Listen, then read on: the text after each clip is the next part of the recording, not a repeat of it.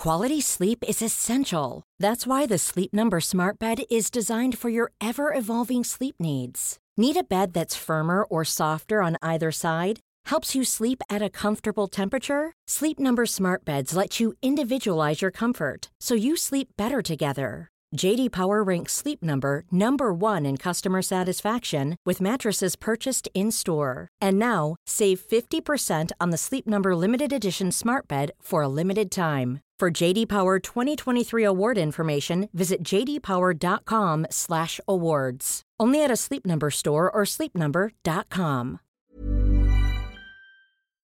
Hi, how can I help you today? As a McDonald's employee, you say those words quite often. But how about when you need help, like consulting a doctor? Hi, how can I help you today? When you work for a McDonald's restaurant, we take care of you like family. With free virtual doctor's visits, including getting prescriptions and refills for you and everyone in your family. Apply today at careers.mcdonalds.com and find out more. The benefits described herein are only available at participating restaurants. Oh, oh, oh, Si tus limpiaparabrisas hacen ruido o manchan en lugar de limpiar, visita O'Reilly Auto Parts y ahorra 8 dólares al comprar un par de limpiaparabrisas Rain-X Latitude. Además, nuestros profesionales en autopartes te los pueden instalar gratis en la tienda. Realiza tus compras en tu tienda O'Reilly Auto Parts más cercana o en o'ReillyAuto.com.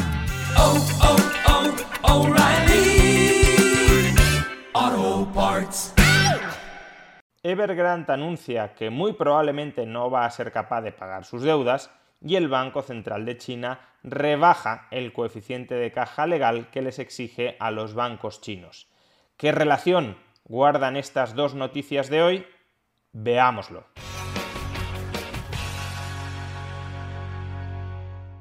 Hoy se han producido dos noticias que sugieren con mucha claridad que China podría estar preparándose para la quiebra de Evergrande. En primer lugar, la primera noticia ha sido un comunicado del propio grupo promotor de Evergrande anunciando que muy probablemente va a entrar en bancarrota. Textualmente, Evergrande ha escrito, a la luz del estado actual de liquidez del grupo, no hay garantía de que éste cuente con fondos suficientes para continuar haciendo frente a sus obligaciones financieras. Es decir, que Evergrande ya está preparando al mercado para su default. Y en segundo lugar, el Banco Central de China ha anunciado que por segunda vez este año va a rebajar el coeficiente de caja que les va a exigir a los bancos, es decir, la relación entre la tesorería que han de tener los bancos y sus depósitos. Y muchos han interpretado que este movimiento, esta rebaja del coeficiente de caja de la banca, es un movimiento dirigido a tratar de impulsar el crecimiento económico de China, que como ya explicamos en un vídeo anterior, está languideciendo a unos ritmos muy importantes. Ahora bien, cabe hacer otra interpretación que es la que voy a tratar de articular en este vídeo. China, el Banco Central de China, está rebajando el coeficiente de caja legal de sus bancos para minimizar el riesgo de una crisis interna de liquidez ante el venidero colapso de Evergrande. Pongamos algunas cifras encima de la mesa para entender la magnitud del problema económico y financiero al que se puede enfrentar China. En primer lugar, el valor de todas las propiedades inmobiliarias en China asciende a 52 billones de dólares. Billones europeos, con 12 ceros, es decir, casi 50 veces el PIB de España. Se trata de un mercado inmobiliario que, por ejemplo, duplica en valor al de Estados Unidos. En segundo lugar, en el año 2017, probablemente hoy sean más, había en China 65 millones de viviendas vacías, alrededor de una de cada cinco viviendas existentes en China. 65 millones de viviendas vacías equivalen, por ejemplo, a todas las viviendas que hay conjuntamente en Francia y en Reino Unido. Y si hemos dicho que las viviendas vacías representan alrededor del 20% de todo el stock de viviendas en China, y hemos dicho que todo el stock de viviendas en China tiene un valor de 52 billones de dólares, pues podríamos decir que las viviendas vacías tendrán un valor de alrededor de 10 billones de dólares. ¿Por qué se ha llegado a esta situación? Pues por varias razones. La primera es que las perspectivas del mercado inmobiliario chino son o eran razonablemente buenas. El 60% de la población china vive en ciudades, pero el 40% no.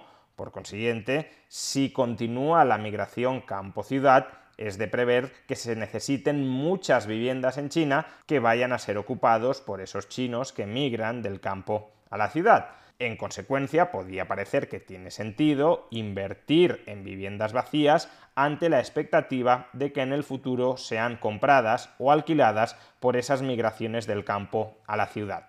En segundo lugar, y como ya explicamos en un vídeo anterior, desde el año 2008 China ha fundamentado su crecimiento económico sobre el hiperendeudamiento, sobre el crédito laxo, y una parte de ese crédito ha ido a parar inevitablemente al mercado inmobiliario, contribuyendo a recalentar ese mercado inmobiliario.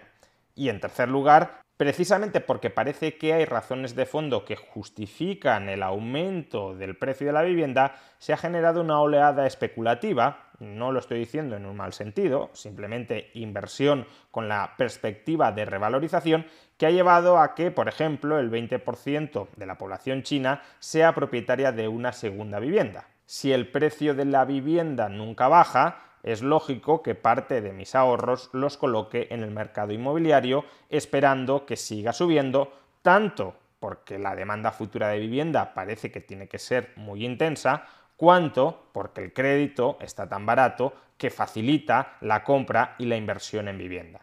Ahora bien, fijémonos que para que esta rueda se siga moviendo es necesario que el crecimiento económico persevere. Sin crecimiento económico, la urbanización de la población china, la transición desde el campo a la ciudad no irá tan rápido como algunos anticipaban. Sabemos que hay una relación muy estrecha entre crecimiento y desarrollo económico y aumento de la población en ciudades. Si China no crece, pues menos población pasa del campo a la ciudad y menos demanda final de viviendas se produce.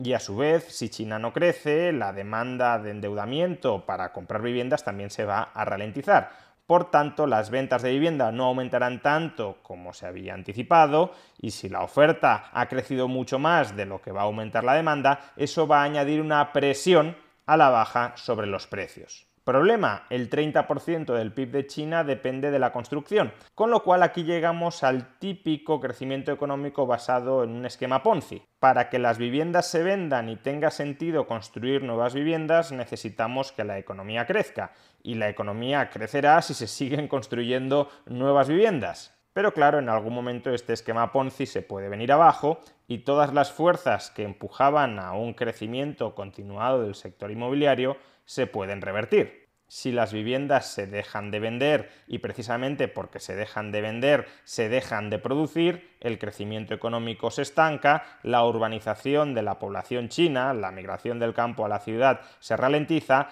el crédito se restringe, se venden por tanto todavía menos viviendas, cae todavía más el interés en construir nuevas viviendas y se frena más el crecimiento económico. No digamos ya si alguno de los gigantes del sector inmobiliario chino, como por ejemplo Evergrande, quiebra y precipita todos estos acontecimientos. Por tanto, ya tenemos una primera radiografía del sector inmobiliario chino. Valor total de las viviendas en China 52 billones de dólares, viviendas vacías con valor de 10 billones de dólares si esas viviendas vacías no se venden, se produce un pinchazo de la burbuja que hunde no solo el valor de las viviendas vacías, sino también, en mayor o menor medida, el de las restantes viviendas ocupadas. Pero nos falta el tercer dato para terminar de integrarlo todo, el tamaño del sector bancario chino. Los activos del sector bancario chino ascienden a 50 billones de dólares. De nuevo, duplican el tamaño del sector bancario estadounidense y han aumentado desde 10 aproximadamente 10 billones de dólares en el año 2008 a los 50 actuales, un incremento de 40 billones de dólares en apenas 13 años. Pues bien, el 40% de estos 50 billones de dólares en activos, es decir, aproximadamente 20 billones de dólares en activos, se estima que son activos vinculados directa o indirectamente con el sector inmobiliario chino. Dicho de otra manera, si colapsa el sector inmobiliario chino, las pérdidas potenciales para la banca china, que nunca llegarían a realizarse en el 100% ni mucho menos, pero las pérdidas potenciales llegarían hasta esos 20 billones de dólares. ¿Y cuáles son los fondos propios con los que cuenta el sector inmobiliario chino para resistir las pérdidas que puedan emerger de este colapso del sector inmobiliario chino? Pues apenas 4 billones de dólares. O dicho de otra forma, unas pérdidas equivalentes al 25% de la exposición inmobiliaria que tienen los bancos chinos en el sector inmobiliario chino conduciría a la bancarrota de la banca china. Son muchos los que sostienen que este escenario no se llegará a realizar porque el gobierno chino intervendrá en la economía para evitarlo, ya sea recapitalizando a los bancos o ya sea frenando, obstaculizando, impidiendo las transacciones inmobiliarias para evitar esa caída de precios. Y esto es algo que desde luego puede suceder, que los precios en el mercado inmobiliario chino no lleguen a bajar porque no reflejen las valoraciones de mercado en la medida en que ese mercado está intervenido, está maniatado y por tanto no se puede vender o no se puede vender a bajos precios. Ahora bien, aunque los precios no lleguen a caer en el mercado, los inversores son conscientes de que la cartera de activos de los bancos se ha depreciado si los bancos necesitaran realizar esa cartera de activos para hacer frente a sus deudas, no podrían realizar esa cartera de activos a los precios a los que la tienen reflejada en su balance. Y esto puede desatar lo que algunos economistas denominan recesión de balance. Es decir, aunque el banco no está formalmente quebrado porque no ha dado de baja sus activos en relación con sus pasivos y por tanto sus fondos propios siguen siendo positivos, la entidad lo sabe, los acreedores de la entidad lo saben y precisamente por eso lo que pueden hacer los acreedores es tratar de retirar su dinero, tratar de recuperar sus préstamos de esa entidad financiera que está realmente quebrada, aunque formalmente no lo esté. Y es aquí donde puede gestarse la crisis de liquidez de la que os hablaba al principio. Si la reestructuración de Evergrande, que parece que está al caer, pincha la burbuja inmobiliaria china sin ningún género de dudas y se empiezan a hundir el valor de los inmuebles en China, se permita que esa menor valoración de los inmuebles se refleje en precios de mercado o no se permita, entonces las dudas empezarán a emerger alrededor del sistema financiero chino y eso puede llevar a una retirada de liquidez del sector bancario chino. ¿Cómo contrarrestar ese posible drenaje de liquidez por parte de los acreedores del sector financiero chino? Pues dándoles más laxitud regulatoria, es decir, lo que acaba de hacer hoy el Banco Central de China, exigiéndoles un coeficiente de caja más bajo, que aunque tengan menos tesorería que antes en relación con sus depósitos, eso no les lleve a incumplir la regulación. Veremos si con esta y otras medidas que a buen seguro se tomarán en el futuro, el sector financiero chino es capaz de resistir, es capaz de sobrevivir a una más que probable bancarrota de Evergrande. Ahora bien, lo que sí va a ser muy complicado es que la economía china sea capaz de crecer al mismo ritmo que los años anteriores si Evergrande termina cayendo. Hasta que la economía china no se reestructure profundamente, hasta que no abandone su fuerte dependencia de la construcción, la caída de Evergrande y el consecuente pinchazo del sector inmobiliario chino van a lastrar de manera muy importante el crecimiento del gigante asiático.